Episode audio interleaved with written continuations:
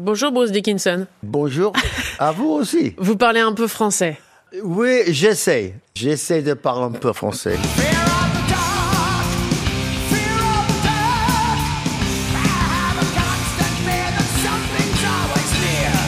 Vous êtes un, personnage atypique, un, artiste pluridisciplinaire. En résumé, euh, qui est euh, Bruce Dickinson? Tout d'abord, euh, le chanteur du groupe de heavy metal Iron Maiden. Vous êtes aussi chanteur en solo, vous êtes pilote de ligne, instructeur aéronautique. Aujourd'hui, vous sortez votre nouvel album solo intitulé The Mandrake Project avec des dates à retenir puisque vous serez au Hellfest Festival en juin 2024 et sur la scène de l'Olympia le 26 mai 2024. C'est votre septième album, Bruce. Il existe en digital, en vinyle de luxe avec une bande dessinée de 8 pages et une démo, 10 morceaux, 10 histoires qui parlent du pouvoir, d'abus, de lutte pour l'identité, pour la liberté. Est-ce le nerf de la guerre, de la vie, d'être libre et de réussir à, à conserver cette euh, liberté finalement? I tell stories. Je raconte des histoires.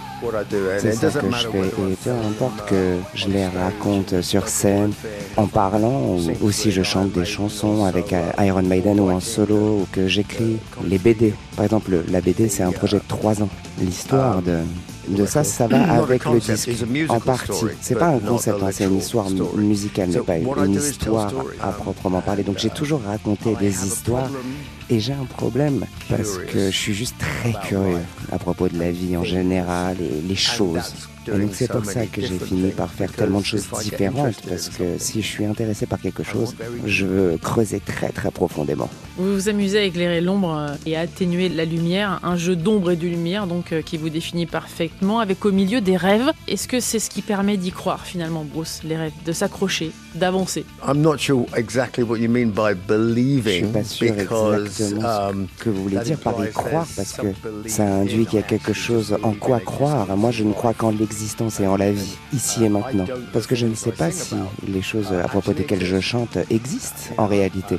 Je me rappelle pas être mort déjà, donc euh, je sais pas si je vais revenir.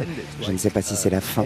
Je ne sais pas si on coupe et si voilà, on passe au noir. Je ne sais pas. Mais j'aime bien spéculer, j'aime bien raconter des histoires, des histoires qui parlent de ce monde, de l'au-delà, et de le relier avec euh, ce à quoi on pense aujourd'hui euh, de notre monde actuel. Effectivement, la, la mort, elle est omniprésente, elle reste omniprésente, hein, encore même dans cet album. Elle vous fait peur? No, but I'd be very Non, disappointed. mais euh, je serais très déçu, je crois. Parce que je veux découvrir le prochain chapitre de l'histoire. Que ce soit suivre mes enfants, euh, suivre ce qui se passe dans le monde. euh, Le monde a sa propre histoire, bien sûr. Mais pour moi, la vie, c'est quelque chose de très excitant. Comme je l'ai dit auparavant dans un de mes livres, la vie, c'est mieux que toutes les autres options. Quels sont les, les rêves les plus récurrents que vous faites, que vous continuez à faire? À quoi vous rêvez? There's a few I can't talk Il y en a about on the quelques-uns radio. dont je ne peux pas parler à la radio. So I'm, I'm Je suis très content de ça d'ailleurs, j'ai 65 ans et j'ai encore ces rêves-là. Parfois je me souviens pas de mes rêves du tout. Je sais que j'en ai, parce que on lit des lèvres et tout le monde a des rêves. hein. Et on ne s'en souvient pas toujours. Parfois j'ai vraiment des rêves très cinématographiques avec des histoires et tout. Et puis j'ai les rêves habituels où vous êtes dans le rêve et vous savez que vous êtes dans le rêve et vous dites ok ça c'est un rêve, il faut que j'arrête maintenant là.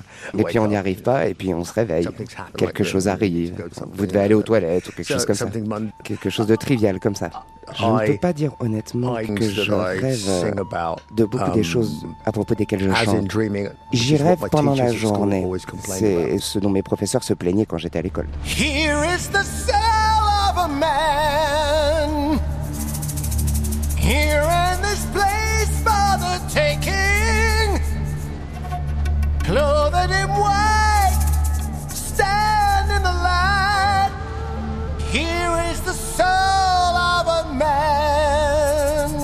vous citez euh, l'enfer, la couronne épineuse, le soleil qui se couche. Euh, Elle vient d'où cette face sombre de vos textes, euh, Bruce? Parce que vous êtes quelqu'un qui est... Vous aimez la vie, inévitablement, vous le racontez, vous le dites, vous, êtes... vous racontez des histoires parce que ce sont des histoires de, de vie. Et en même temps, il y a un côté sombre. Oh, uh, there is a darkness. Il y a un côté exciting. sombre à la vie et c'est très excitant. Si c'était pas excitant, on regarderait pas des films d'horreur, on regarderait pas des documentaires sur les serial killers. Ça veut pas dire qu'on veut en être un. It's exciting Mais to c'est explore. excitant d'explorer ce côté de nous-mêmes. Et en fait, euh, je crois que c'est très sain, parce que quand on, on explore ça complètement ouvertement, ça veut dire qu'on n'est pas en train de l'enterrer, et ça ne ressortira pas de manière étrange à un mauvais moment, par exemple. Je crois que les films d'horreur, les trucs comme ça, c'est quelque chose de très sain, psychologiquement, bien sûr. Bon, bien sûr, il y a- il y, a des fous, hein, mais la plupart des gens sont pas fous. Donc, on peut profiter euh, du divertissement. S'il n'y avait pas d'ombre et de lumière, il n'y aurait pas de drame, il n'y aurait pas d'histoire, il n'y aurait rien. On serait juste un blob. En même temps, vous parlez des démons quand même hein, dans cet album, donc il y, a- il y a une espèce de mal-être euh, qui existe, il y a une forme d'inquiétude, mais aussi une forme de colère. Elle vient d'où cette colère, Bruce It's not so much an anger. Et c'est pas une question de colère. It's, hein. c'est pas une colère, c'est vraiment une intensité. On a l'impression but que c'est de la colère, mais la colère c'est une bonne émotion quand c'est utilisé Uh, à, bonne de bonnes fins, à toutes fins utiles. Quand c'est pas concentré et équilibré, c'est destructif. C'est destructeur. Donc moi j'aime créer de la Um, colère de manière créative. Et- c'est quelque chose relate qui pourrait avoir euh, avec l'histoire, avec le um, personnage, par exemple, dans vous avez parlé de- la chanson sur euh, la to couronne d'épines, qui est une référence à Um, Jésus, bien sûr. is que le sujet de la chanson, c'est que vampire. un, un vampire uh, femelle, une femme vampire, elle se sent persécutée comme Jésus parce que elle ne veut pas être un vampire. Elle ne veut plus, elle est triste, elle est en colère, elle veut ressentir ce que c'est d'être humain. Et- Et elle a l'impression que tout ce qu'elle peut faire pour le reste de l'éternité, c'est boire du sang. Et elle se dit, moi je veux sentir la chair, je veux me sentir mortel. Et la seule, le seul moment où elle peut le faire, c'est quand il y a une éclipse et qu'elle When peut the sun is sortir, obscured. quand le soleil est obscurci. tragic story with Donc a- c'est une histoire tragique avec euh, un refrain qui se retient bien. You'll take my life, but I'll take yours too. You fire your musket, but I'll run you through. So when you're waiting for the next attack, you better stand, there's no turning. Votre carrière, elle a débuté au lycée hein, et à l'université avec des groupes qui se sont enchaînés, euh, Sticks, Speed, Shots. On est euh, entre 1976 et 1979. Vous étiez euh, Bruce, Bruce sur scène au départ avant d'intégrer Iron Maiden grâce à, Steve Harris et Rod Smallwood qui vous ont choisi hein, pour remplacer Paul Diano. On est en 1982 avec l'album The Number of the Beast. Est-ce que vous avez compris très vite que ce groupe allait être une aventure humaine extraordinaire, Bruce? No, I didn't understand at the time Non, je n'ai pas compris à l'époque que je serais 40 toujours en train de faire ça plus de 40 ans après. Et being le concept, euh, tout simplement, beyond 30 was d'être toujours vivant après 30 ans, pour moi, c'était quelque chose de, très nouveau pour moi. C'est you pas quelque chose auquel 20 on pense quand on a 21 years 20 ans, 21 ans. And um, trials and Donc, tribulations, euh, of course, it j'avais mes problèmes et mes, aventures artistiques. Bien sûr, on a beaucoup de succès et on, a- So, on était très très jeunes, donc on s'est éclaté. think- yeah, I think, yeah, fried is the right word. Ça a grillé, je crois que griller, c'est le bon mot. Ça a grillé une partie de mon uh, cerveau. J'ai dû euh, prendre du temps pour moi et m'arrêter parce que rejoindre Iron Maiden, um, c'était comme être un joueur de football dans une petite équipe et, commencer de là et, du jour au lendemain être voilà, le, that. le- le plus grand joueur de Manchester ou du PSG. bienvenue dans la première division. When we did the Number of the Beast album, Quand on a fait Number of the Uh, Beast, cet album, il a été numéro un partout. On a tourné pendant peut-être 4 another ans two sans s'arrêter et on a fait deux autres disques pendant cette we période en very plus. young, we had On était of très energy, jeunes, on avait beaucoup d'énergie, of il y avait beaucoup de stress évidemment, mais on s'en fichait, on, on It was sortait tout ça en allant faire la You know, teuf. C'était comme un manège, vous savez, des montagnes russes. On commence au début en allant tout doucement oh, comme ça. Oh, oh, we got to the top. Oui, on arrive au we sommet. did the number of the beast. Et puis on a fait Number of the Beast et là, ça a été la descente. Et ça a été comme ça pendant 4 ans, cette descente. D'habitude, ça s'arrête. Et puis ça remonte. Non. oh, Nous, euh, notre grand continued, 8, il s'est jamais arrêté. Et c'est fou. Um, On a survécu, je is crois. Je crois que c'est la vérité. On- uh, puis on est revenu. Moi, je suis parti. Et puis je suis revenu. and now we are Et maintenant, bigger than contre ever. toute attente, on est plus gros que Yeah, jamais. Honnêtement, je- à l'époque, euh, you know 10,000 seat on faisait arenas, and now we're doing stades de 10 000, 40, 10 000 50,000 sièges seat arenas. I'm like, des, des stades de 40 000, Wow. 50 000 places. Donc, waouh. Et c'est génial. Voilà. Ne, ne vous me prenez pas, je, je, me plains pas. hein. J'adore chaque journée de ce boulot. J'appelle ça un boulot. Quand Michael Caine dit que jouer la comédie, c'est un, un travail. C'est comme ça que je, je gagne ma vie. hein, Donc, euh. Ce qui est fou surtout, c'est que vous allez euh, effectivement être adopté et- par le groupe, mais surtout par le public. C'est-à-dire que vous allez devenir l'un des, des- des chanteurs euh, de heavy metal avec Iron Maiden les plus connus à travers le monde, le plus aimé finalement. Ça vous touche ça? Yes, I am, but I think oui, bien it's sûr. Quelque chose, quelque I've chose got sur lequel il faut garder all des my bonnes proportions. vocal heroes, and I Il y a, put them on bien sûr tous mes héros, Some euh, of them are still mes chanteurs héros que je Um, mets sur un piédestal, certains sont encore vivants. Malheureusement, euh, beaucoup des gens que j'ai vraiment admirés sont décédés aujourd'hui, comme James Dio, I'm tout always ça. conscious that Donc je suis toujours conscient, pas tellement du looking over fait my que ces esprits me regardent, mais, have, I feel I fulfill my mais obligation que je dois remplir mes to my obligations envers be les gens true- qui m'ont influencé to et your- être vrai don't- et sincère don't à, votre côté artistique. Ne vous abandonnez pas à, à des choses commercial superficielles, commerciales et des pressions de faire cela.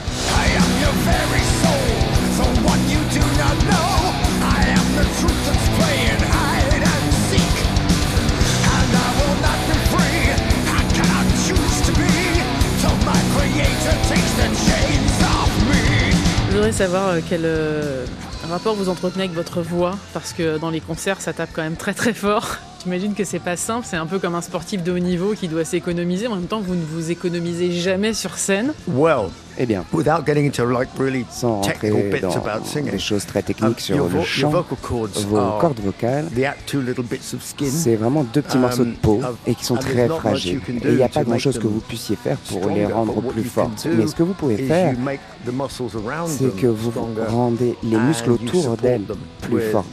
Et vous on- leur apportez du soutien Um, en utilisant tout votre corps pour chanter. Donc uh, oui, c'est un événement assez athlétique quand je chante, bien sûr. Même si j'ai de la chance que ma voix survécue mean, à beaucoup, beaucoup de choses. J'ai eu les from chanteurs ont des laryngites, des infections, des choses comme ça. J'ai toujours, to, toujours fait très attention and say, quand ça arrivait. Et non, non, non, je ne vais pas encore chanter tant que ça va mieux. Je ne chanterai plus avec euh, une laryngite ou quoi, parce que c'est comme ça qu'on peut vraiment endommager ses cordes vocales et sa voix. Je n'ai également jamais été comme un de ces chanteurs qui font des injections de cortisone, toutes ces Oh, folies comme ils font avec les sportifs. Oh oui, tu peux encore faire un match, prends cette pilule. ou- Non, non, non, ça c'est pas pour moi. And I think because I've Et je crois que, comme j'ai toujours fait attention, quite comme en règle générale, certainly je, fais attention à mon corps et vraiment j'en of profite. Il m'a très bien servi um, pendant beaucoup d'années et donc à cause de ça, je le respecte. En partie. Not all the time. Pas tout le temps, bien sûr. hein. You can't respect your On body peut pas tout le temps respecter son corps. C'est comme les You gens qui disent re- you must be really fit and Ah, tu dois vraiment être en très bonne santé, sportif. J'avoue, oui, fit il faut être très sportif. En bonne santé, c'est une très bonne idée. C'est comme ça qu'on and peut faire des abus et survivre. Um, Mais si on fait que des abus et qu'on abuse uh, son corps en permanence, bon, les choses ne vont pas bien se passer. Depuis euh, 93, vous avez décidé de vous lancer dans une carrière solo en, en parallèle. Est-ce que vous avez eu peur que le, public ne, ne suive pas? Et pourquoi d'ailleurs? Avez-vous vous eu besoin de, de reprendre une partie de vous-même en main? It was one of those decisions C'était une de that ces décisions realize I was dont je n'avais uh, pas euh, conscience que j'allais prendre jusqu'à ce que je la prenne. Vraiment, c'est un coup de folie du and moment, imprévisible, quelque chose de and that's my mercurial d'une certaine manière. Et puis c'est mon allowed droit, je, I'm peux faire ça, j'ai le droit de faire ça, je suis un individu, je suis un être humain. Je crois que the J'étais en train de me rebeller d'une manière contre l'institution. dont j'avais l'impression de very- faire partie, parce que c'était vraiment quelque chose de très professionnel, Um, ça l'est toujours, ça a toujours été le cas, mais j'avais l'impression que ça me contrôlait trop. Et donc je me suis dit, bah, the il faut que je trouve euh, ce qu'il y a d'autre dans le left. monde. hein. Donc je suis sorti. Donc je vais paraphraser une citation d'Henri um, Miller euh, que j'ai uh, lue à l'époque et qui disait, c'est pas la citation exacte, mais chaque fois qu'on grandit, c'est un saut dans le noir qu'on n'a pas prémédité, sans savoir où est-ce Um, qu'on va atterrir. Et c'est ce que j'ai fait, j'ai sauté. Et je n'avais on- aucune on idée de l'effet que like, ça oh, aurait sur le public. Et oh je me suis dit be diront Oh, bon, il est sorti, ils vont a un autre chanteur, c'est pas grave, Iron Maiden va survivre. Et bien sûr, ils ont survécu, mais, mais non, j'étais pas préparé. C'était comme s'il y avait une, une catastrophe internationale. Et je me suis dit, waouh, je suis que le chanteur. hein. J'ai aussi vécu des choses difficiles quand j'ai commencé à, à essayer de faire de, de nouveaux trucs en solo en dehors de Maiden. J'ai réalisé que je ne savais pas faire quoi que ce soit d'autre qu'écrire des chansons avec Iron Maiden. Ça m'a fait peur parce que vous êtes un artiste, vous écrivez des chansons.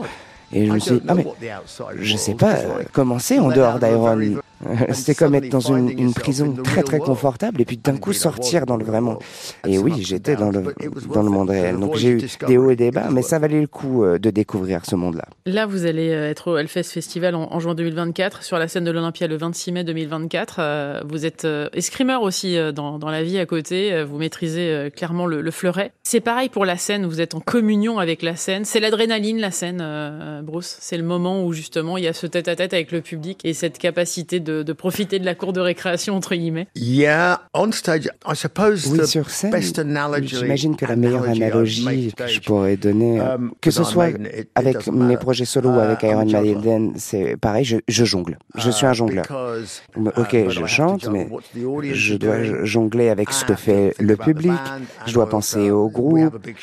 On a aussi un, Maiden. gros spectacle, hein, surtout avec explosives, On a des explosions, de la pyrotechnie. Donc, il faut que je fasse attention à ne pas Um, exploser moi-même. Donc, oui, il y a beaucoup de choses qui se passent.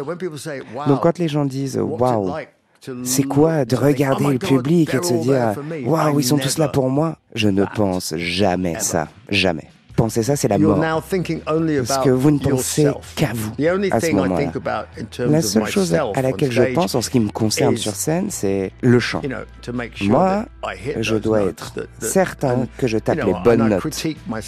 Et je me critique chaque soir. Après, j'oublie bien okay, sûr le lendemain another et je me dis, day. ok, maintenant c'est un autre jour. Faisons la my même chose ou mieux. Mais ma concentration, elle va vers l'extérieur, vers le public, toujours. Here in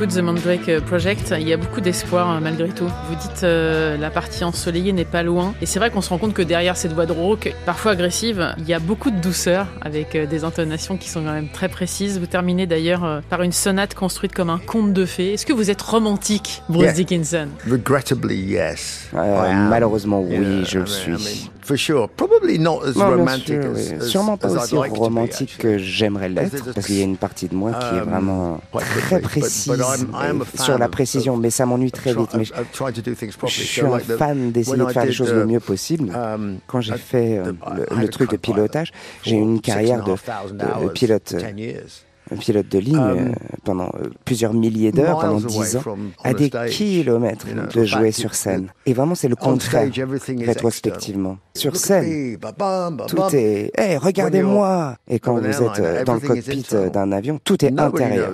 Personne ne sait qui vous êtes. Puisque personne n'écoute les annonces, hein, on le sait tous. Oui, bonjour, je suis le capitaine. Qu'est-ce qu'il a dit?